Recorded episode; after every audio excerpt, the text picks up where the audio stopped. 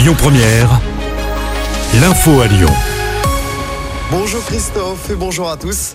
À la une ce matin, les obsèques de Gérard Collomb, l'ancien maire de Lyon, décédé le week-end dernier. La cérémonie se déroule à 11h à la cathédrale Saint-Jean dans le Vieux-Lyon. De nombreuses personnalités seront présentes.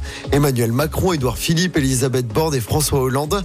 Au niveau local, le maire de Lyon, Grégory Doucet, le président de la métropole, Bruno Bernard, ainsi que Jean-Michel Aulas, l'ancien président de l'OL, seront également présents.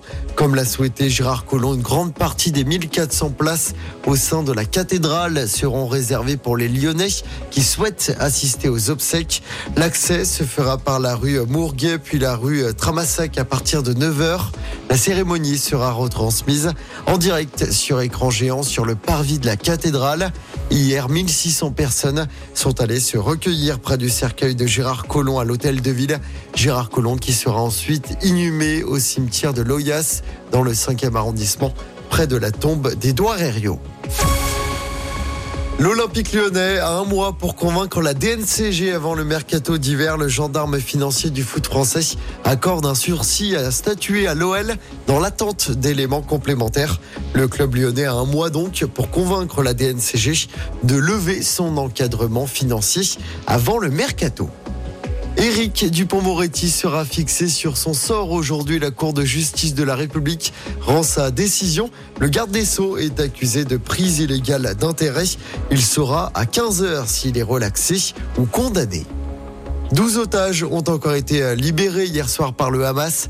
La trêve entre le mouvement terroriste et Israël entre dans son sixième jour et court théoriquement jusqu'à demain matin. Les médiateurs internationaux tentent de prolonger le cessez-le-feu.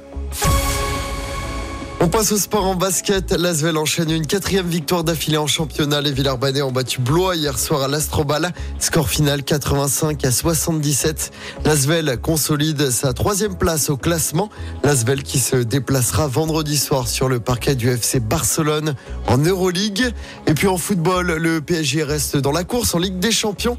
Les Parisiens ont arraché le match nul un partout hier soir au Parc des Princes. Un penalty de Kylian Mbappé dans les toutes dernières secondes. Soir, Lens se déplace sur la pelouse d'Arsenal. Coup d'envoi à 21h. Lens qui sera d'ailleurs le prochain adversaire de l'OL.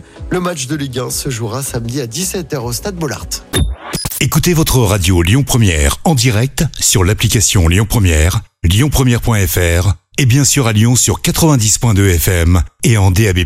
Lyon Première